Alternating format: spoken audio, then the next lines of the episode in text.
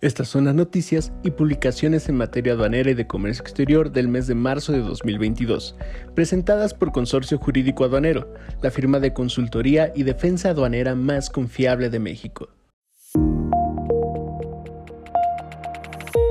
El 8 de marzo se publicó en el Diario Oficial de la Federación la resolución final del procedimiento administrativo de examen de vigencia de las cuotas compensatorias impuestas a las importaciones de placa de acero en hoja originarias de Rumania, la Federación de Rusia y Ucrania, independientemente del país de procedencia, mediante el cual se resuelve el examen de vigencia de estas cuotas compensatorias para prorrogar su vigencia por cinco años más, contando a partir del 22 de septiembre de 2020. El 9 de marzo fue publicada la segunda resolución de modificaciones a la resolución miscelánea fiscal para 2022 y sus anexos 1A, 23, 30, 31 y 32, en la que encontramos ajustes relacionados a controles volumétricos de hidrocarburos y petrolíferos, código QR para marbetes y precintos, códigos de seguridad para cigarros y tabacos, así como diversos ajustes a los anexos de la miscelánea fiscal.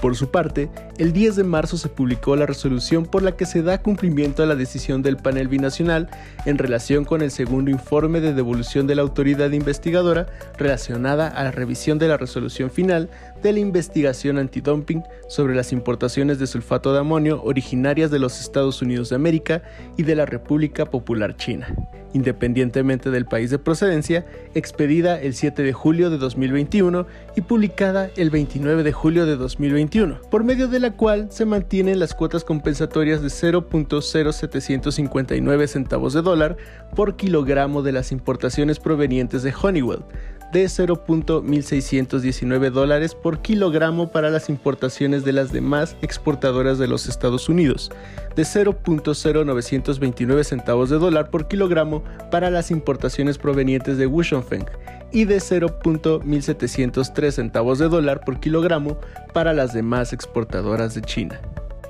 De igual forma, el 11 de marzo fue publicado el acuerdo que modifica el diverso por el que se dan a conocer los cupos para internar a la República Argentina, duraznos en almíbar exclusivamente enlatados o envasados y productos de hierro y acero,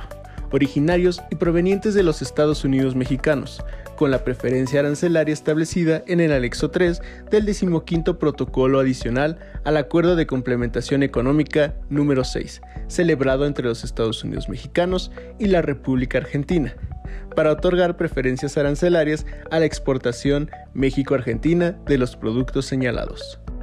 El 14 de marzo tuvo lugar la publicación de la resolución por la que se acepta la solicitud de parte interesada y se declara el inicio del procedimiento administrativo de investigación antidumping sobre las importaciones de ferromanganeso alto carbón originarias de la República de la India, independientemente del país de procedencia, mediante la cual se declara el inicio de la investigación antidumping sobre importaciones de estas mercancías y se invita a los interesados a manifestar su interés en participar en el procedimiento. El 16 de marzo quedó publicado en el acuerdo por el que se da a conocer la decisión número 109 de la Comisión Administradora del Tratado de Libre Comercio entre los Estados Unidos mexicanos y la República de Colombia, adoptada el 11 de febrero del 2022, mediante la cual se otorga dispensa temporal para la aplicación de la tasa preferencial aplicable a hilados sintéticos, elaborados totalmente en la República de Colombia, utilizando el material producido u obtenido fuera de la zona de libre comercio. El 17 de marzo se publicó el acuerdo que modifica el diverso por el que se determina la circunscripción territorial de las aduanas y las secciones aduaneras de las aduanas, en el cual destaca la circunscripción del nuevo Aeropuerto Internacional Felipe Ángeles, abarcando diversos municipios en el Estado de México, Hidalgo y Tlaxcala.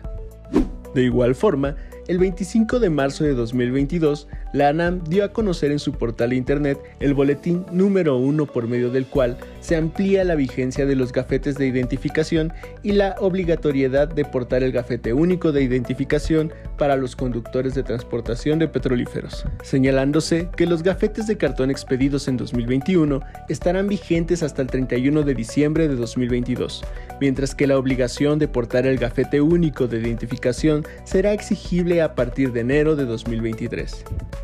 Por último, el 25 de marzo se dio a conocer en el portal de BUSEM la hoja informativa número 3, envío electrónico de certificados de origen en el marco del Tratado de Libre Comercio entre México y Uruguay, mediante la cual se informa que México y Uruguay establecieron el inicio del plan piloto del proyecto de intercambio de certificación de origen digital de la LADI, iniciando el 28 de marzo del presente año. Esas fueron las noticias y publicaciones más relevantes en el mes de marzo del 2022. Te recordamos que todas las publicaciones pueden consultarse en nuestro blog, disponible en www.blog.cjaduanero.com, y que si cuentas con membresía de comercio exterior, puedes acercarte con nuestros consultores para obtener más información de cualquiera de las publicaciones mencionadas. Informó desde la Ciudad de México Alan Guerrero, responsable de comunicación de Consorcio Jurídico Aduanero, la firma de consultoría y defensa aduanera más confiable de México.